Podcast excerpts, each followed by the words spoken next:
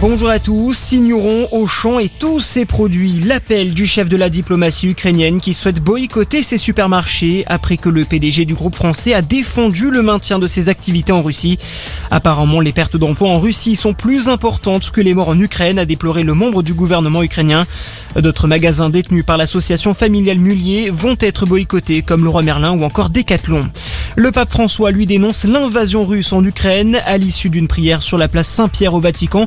Le souverain pontife a évoqué un acte barbare et sacrilège contre une Ukraine martyrisée. Des termes forts de la part du pape alors que la veille, le président américain Joe Biden a qualifié son homologue russe Vladimir Poutine de boucher et de dictateur. En parallèle, plus de 3,8 millions d'Ukrainiens ont fui leur pays. Près de 30 000 réfugiés sont déjà arrivés en France et 15 000 sont déjà logés ou hébergés selon la ministre du Logement.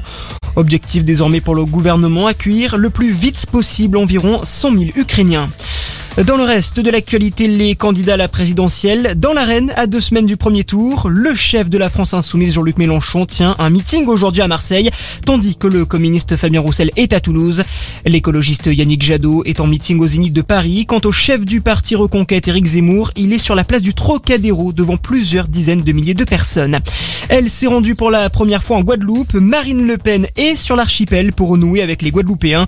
Un pari raté pour la candidate du Rassemblement national prise à partie hier soir dans son hôtel par des militants nationalistes guadeloupéens. Le Pen dehors ou encore Le Pen raciste ont été clamés. Marine Le Pen a décidé de porter plainte. Et puis cette nuit, euh, c'est la 94e cérémonie des Oscars et ça se passe au Dolby Theatre de Los Angeles. Pour la première fois, la remise de certains trophées est pré-enregistrée afin de rendre la retransmission plus dynamique et plus attractive pour les spectateurs. Voilà pour l'actualité. Passez un excellent dimanche à notre écoute.